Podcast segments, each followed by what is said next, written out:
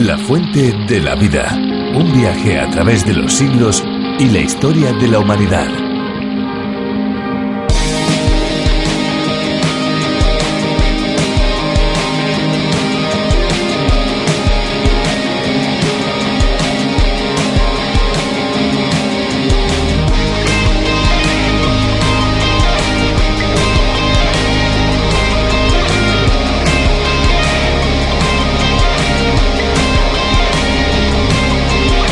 Las Islas Galápagos, así como Hawái, yacen sobre una delgada área de manto candente que surge del fondo marino a través de volcanes. Si los volcanes se mantienen activos por largos periodos de tiempo, estas montañas salen a la superficie formando nuevas islas.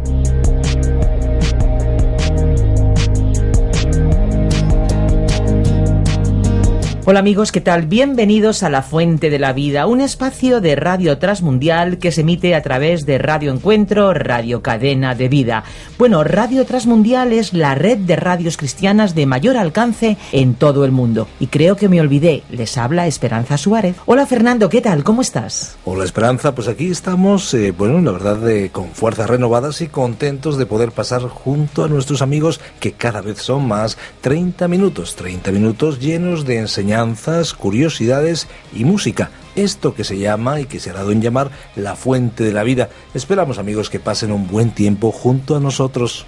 La Fuente de la Vida es un fascinante viaje radiofónico en el que juntos recorremos toda la Biblia. Este espacio es una adaptación para España del programa A través de la Biblia del teólogo John Vernon McGee, creado en 1967 y que comenzó su transmisión con el objetivo de llevar el mensaje de la Biblia desde el Génesis hasta el Apocalipsis. Así es, y este es uno de los elementos únicos y diferentes de este programa, un viaje en el que alternamos los diferentes libros del Nuevo y Antiguo Testamento y que durante cinco días a la semana, de lunes a viernes, descubrimos juntos los diferentes paisajes bíblicos que estamos seguros aportan al alma del ser humano lo que realmente necesita. Entre las variadas cartas que recibimos, nos ha llegado una desde Palma de Mallorca, concretamente desde un centro penitenciario. Nos dice que conecta con la fuente de la vida todas las noches y que de esta manera puede entender mucho mejor la palabra de Dios. También nos dice que le ayuda a encontrar la paz que necesita desde su pequeña celda. Una carta realmente reconfortante.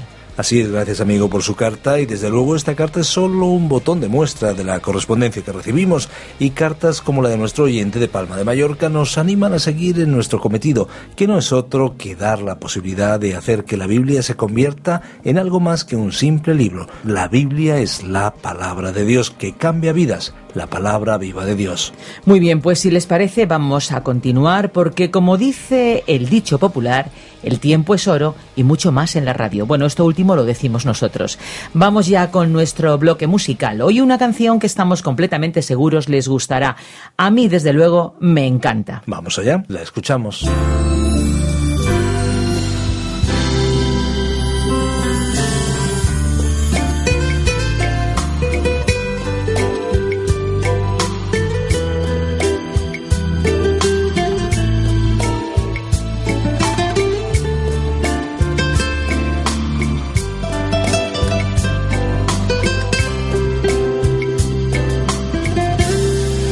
Jesús amado, humilde traigo esta alabanza porque me has enamorado. Quiero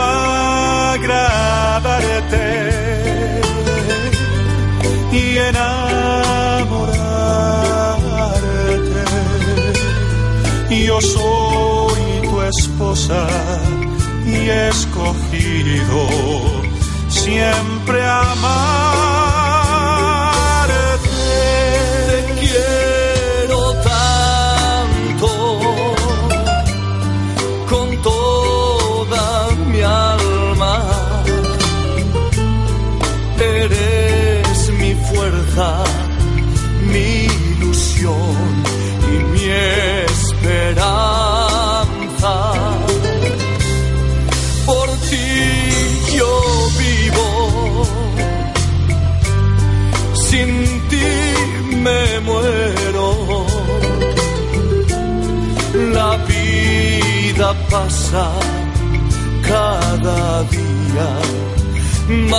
Más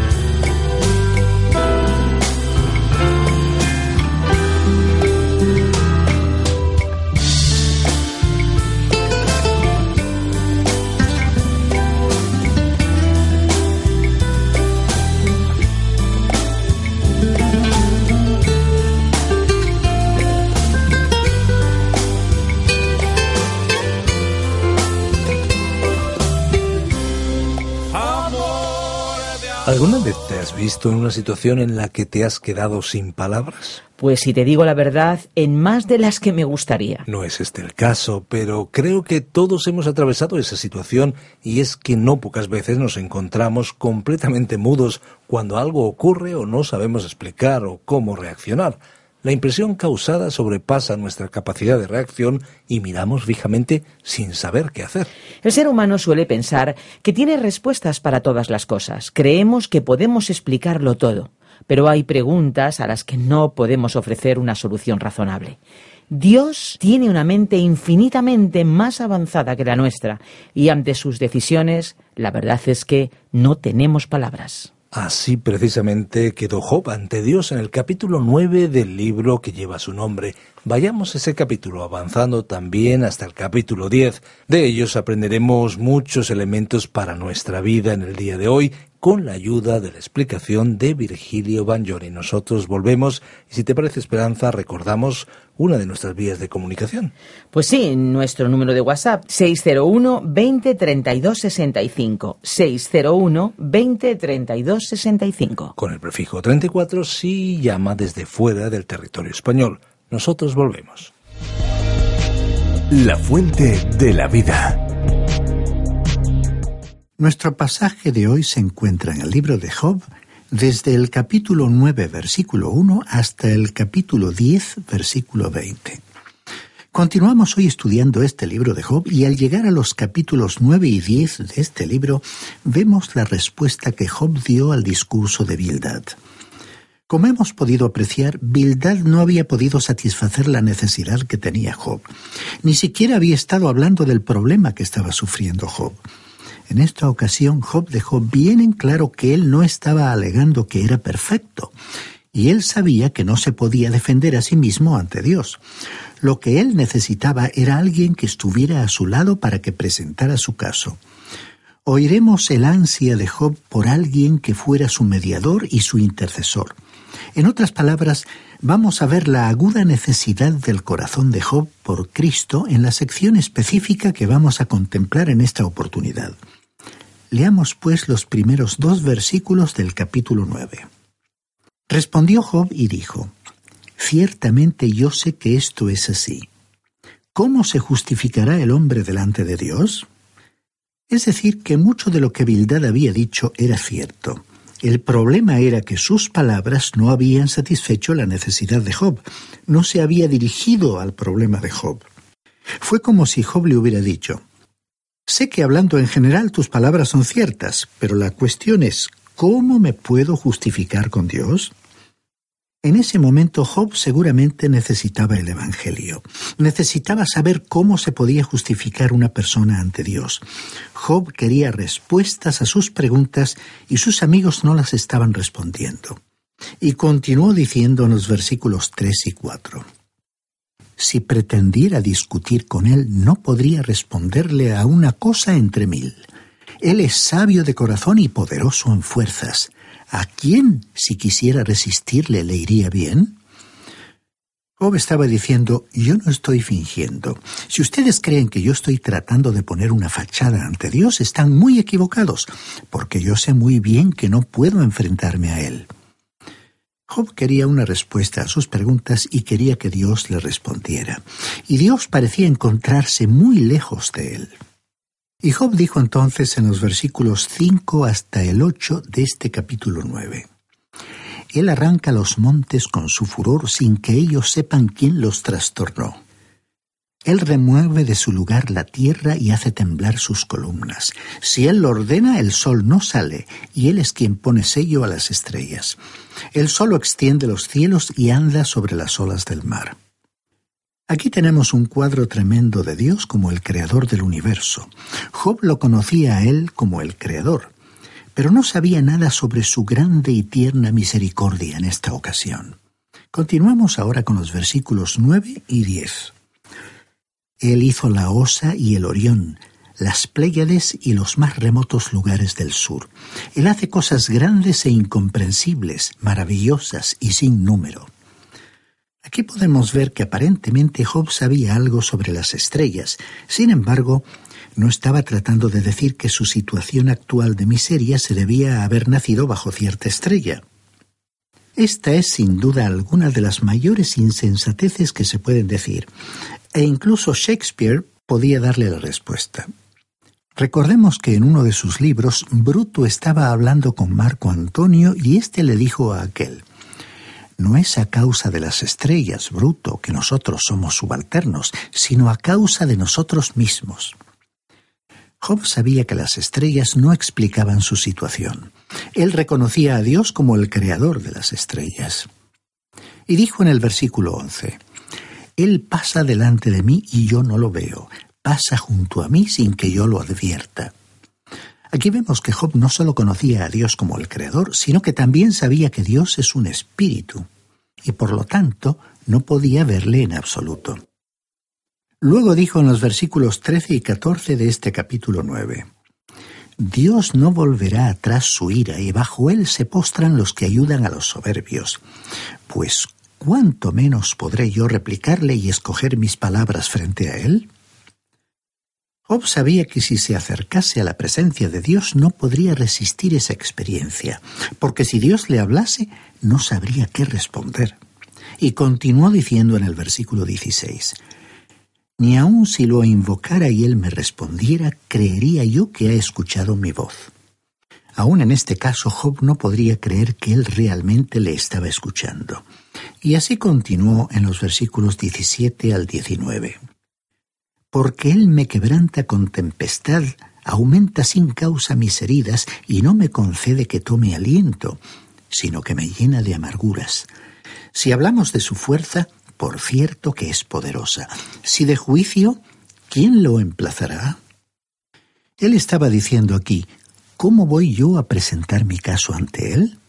Y en el versículo 20 dijo, aunque yo me justificara, mi propia boca me condenaría. Aunque fuera perfecto, él me declararía culpable. En otras palabras, Job estaba diciendo, si yo fingiese ser perfecto, mi propia boca me condenaría.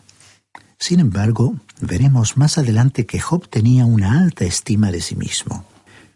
Él no fue el hombre que dijo, yo sé que en mí, es decir, en mi carne, no habita nada bueno, como leemos en la carta a los Romanos capítulo 7 versículo 18. Job no dijo que era un hombre perfecto delante de Dios, pero sí mantenía la posición de que era un hombre bastante bueno en realidad, un hombre justo. Sin embargo, reconoció que delante de Dios no sería capaz de defenderse a sí mismo. Esa es la misma posición en la que muchas personas se encuentran en la actualidad y que como no conocen la palabra de Dios, piensan que podrán estar ante Dios, cumplir con las normas que Él ha establecido y agradarle. Lo interesante de notar aquí, estimado oyente, es que hay personas que tienen un concepto equivocado de Dios y piensan que son lo bastante buenas como para presentarse ante Él. En realidad, Job pensaba lo siguiente. Si me presento ante Dios, Él señalará algo en mí de lo cual no soy consciente y que no podré explicarle ni justificar. Leamos entonces el versículo 32, que comienza un párrafo en el cual escucharemos el clamor de Job por Cristo. Él no es un hombre como yo para que yo le replique y comparezcamos juntos en un juicio. En otras palabras, si él fuera un hombre, entonces podría hablar con él.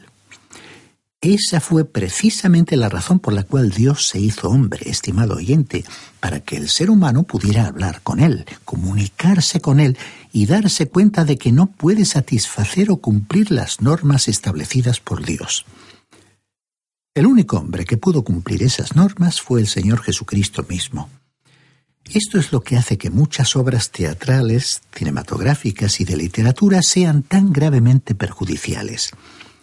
Ellas insinúan que Jesús no solo era simplemente un hombre, sino que también era un hombre pecador.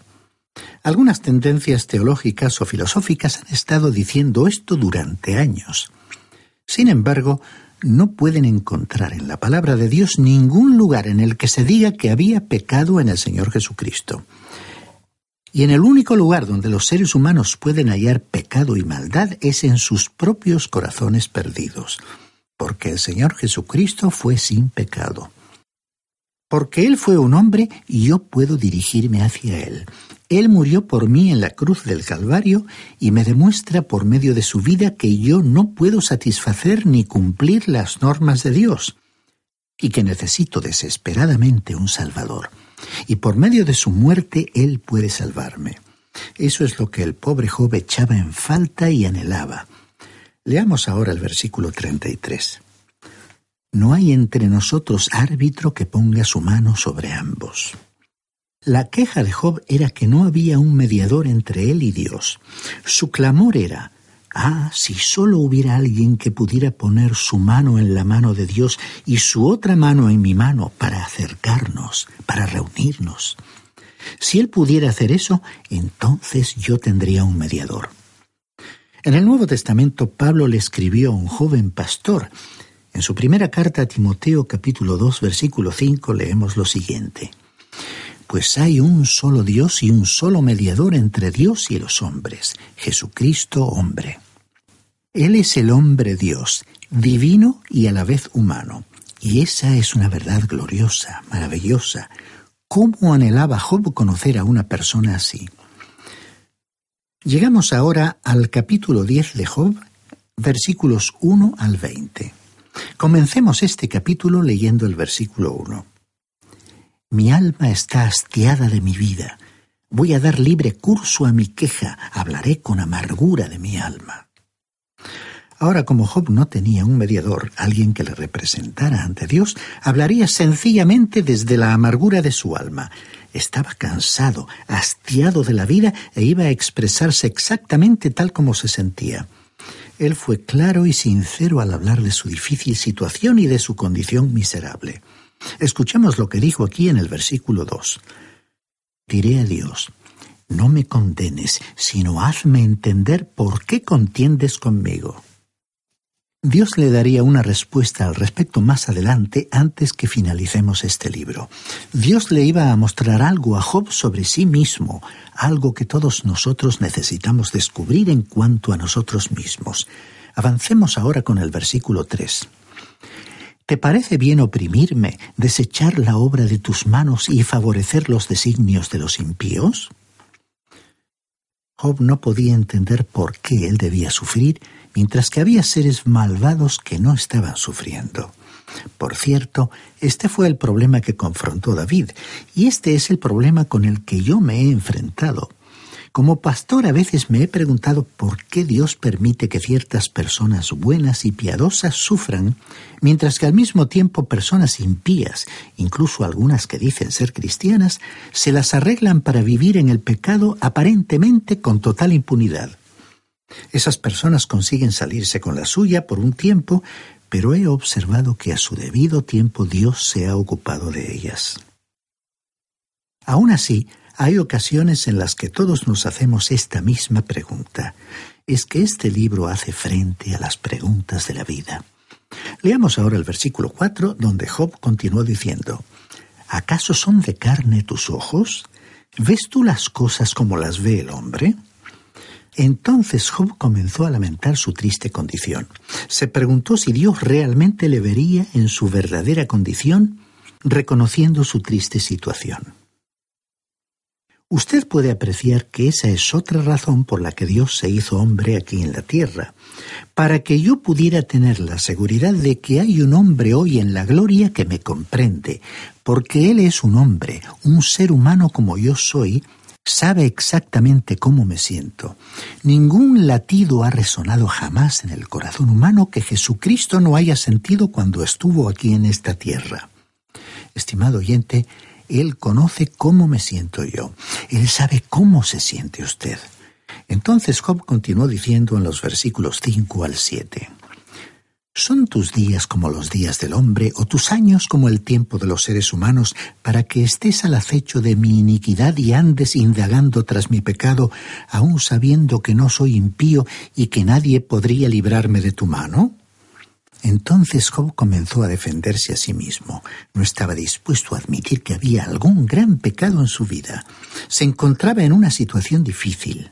Estaba diciendo, Dios sabe que no soy un malvado y sin embargo no puedo escaparme de su mano. Tengo que soportar todo esto y no sé por qué se me ha hecho pasar por esta experiencia. Es que Job era un hombre que necesitaba un poco de humildad y Dios iba a darle esa humildad. ¿Ha notado usted, estimado oyente, que la humildad y la paciencia son cualidades que Dios no le sirve a usted en una bandeja de plata? Uno no llega a ser humilde de esa manera. La paciencia y la humildad son fruto del Espíritu Santo producidos en su vida a través de duras experiencias. Y Dios iba a producir ambos frutos en Job, la humildad y la paciencia. En el Nuevo Testamento leemos acerca de la paciencia de Job. El apóstol Santiago escribió en su carta en el capítulo 5, versículo 11. Habéis oído de la paciencia de Job y habéis visto el resultado del proceder del Señor, porque el Señor es muy misericordioso y compasivo. El caso fue que Job no era un hombre paciente por naturaleza. Esa cualidad habría aumentado su confianza en sí mismo y su vanidad. En realidad Job no era paciente. Hemos visto que su paciencia se desmoronó y él estaba clamando a Dios impulsado por su impaciencia. Pero cuando vemos el resultado del proceder del Señor, es decir, el resultado de los tratos del Señor con el patriarca, entonces comprobamos que Dios estaba actuando en él para convertirle en una persona paciente y dándole humildad es que es Dios el que produce estas cualidades por su Espíritu. Leamos ahora el versículo 19. Sería como si nunca hubiera existido, llevado del vientre a la sepultura. Entonces Job volvió a la misma posición que había tomado antes, y esa actitud permanecería en una parte del desarrollo de este libro. Durante este tiempo de prueba, él deseó la muerte. Pensó que la muerte lo libraría de esta miseria, lo removería de esta escena. Job le daría la bienvenida como si fuera el sueño, como una experiencia que lo colocaría en un lugar de inconsciencia. Pero en este momento Job estaba deseando no haber nacido. Deseaba caer completamente en el olvido. Esto es algo que también usted quizás haya deseado. Job no fue el único en desearlo. El profeta Elías lo deseó. El profeta Jonás también lo deseó, solo que el desear no haber nacido es una pérdida completa de tiempo. Y por cierto, el desear estar muerto tampoco será de gran ayuda. Nadie jamás ha muerto por el mero pensamiento de desearlo. Siempre he sospechado que la mayoría de los que hemos dicho alguna vez que deseábamos morir no lo hemos dicho en serio. Estábamos simplemente hablando o desahogándonos de una gran tensión que estábamos sufriendo. Cuando la gente se enfrenta con la muerte, realmente quiere vivir. Sospecho que si Job le hubiera hecho realmente frente a la muerte, tampoco hubiera dicho en serio que deseaba estar muerto. Pero en este momento él estaba derramando su alma y se produjo una ruptura en la dignidad de este hombre. Dios tendría que penetrar en lo profundo de su corazón para abrir su entendimiento, para comunicarse con él. ¿Sabía usted, estimado oyente, que muchos de los cristianos en la actualidad tienen corazones orgullosos, duros? Y muchas veces Dios tiene que tratar con ellos de maneras parecidas a como trató con Job. En nuestro próximo programa, Dios mediante, vamos a conocer al último de los tres amigos de Job, Zofar. Pero antes de concluir, diremos que solo Dios puede sacar a un ser humano de una situación semejante, y solo Él puede restaurar su dignidad. Era el clamor de Job encontrar un mediador ante Dios como Jesucristo, al ver la enorme distancia que le separaba de Dios. Por eso dijo, Ah, si solo hubiera alguien que pusiera su mano en la mano de Dios y colocase su otra mano en mi mano y nos acercara, nos reuniera. Si él pudiera hacer eso, entonces yo tendría un mediador. Y ese clamor de Job encontraría su respuesta en el Nuevo Testamento, y ese mediador llegaría en la persona de Jesucristo, el único mediador entre Dios y los hombres. Estimado oyente, deseamos que Dios, por su Espíritu, le haga ver esa insalvable distancia que le separa de Él, para que usted acepte por la fe la obra de Cristo en la cruz. Allí se abrió para usted el camino a Dios, el camino de la vida, la senda de la vida eterna.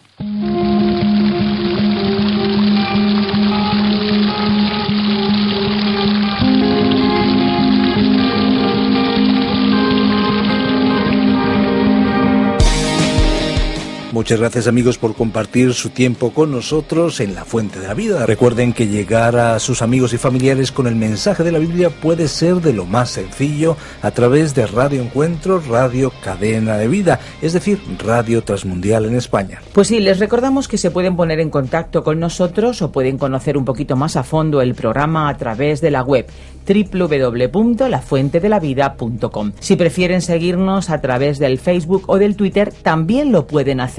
Y como no, descargarse nuestra aplicación a través de la Biblia y RTM 360 para no perder ninguna novedad. También pueden descargarse nuestra aplicación. Eh, recuerda un poquito, Fernando, ¿cómo es posible eh, hacer esto? Bueno, sencillamente tienen que ir a iTunes o Play Store y buscar eh, su aplicación para su smartphone. Puede buscar a través de la Biblia o La Fuente de la Vida. También hay otras aplicaciones como RTM 360 que permite que puedan escuchar otros programas como La Fuente de la Vida. Bueno, todo eso está muy bien, pero seguramente que hay amigos muy clásicos que lo que prefieren es el teléfono. Pero por el teléfono no podrán escuchar el programa. Eso sí, pero sí se pueden poner en contacto con nosotros, que también de eso se trata. Nos pueden llamar al 91 422 0524 91 422 0524 para los que quieran hablar directamente con nosotros. Claro que sí, 91 422 y por cierto, todos los amigos que nos están pidiendo los bosquejos, nosotros se los mandaremos sin ningún costo.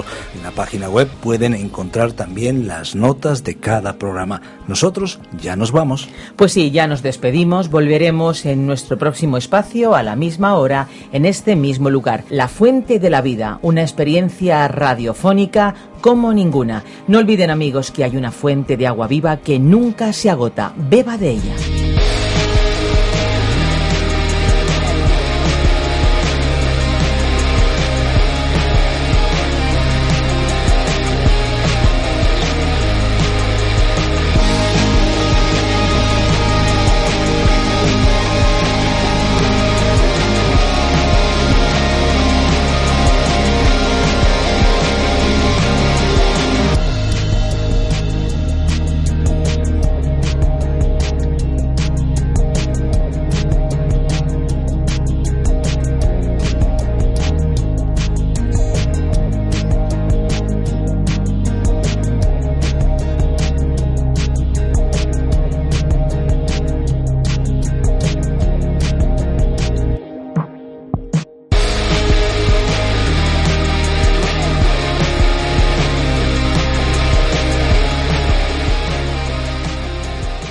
Este ha sido un programa de Radio Transmundial producido por Radio Encuentro, Radio Cadena de Vida.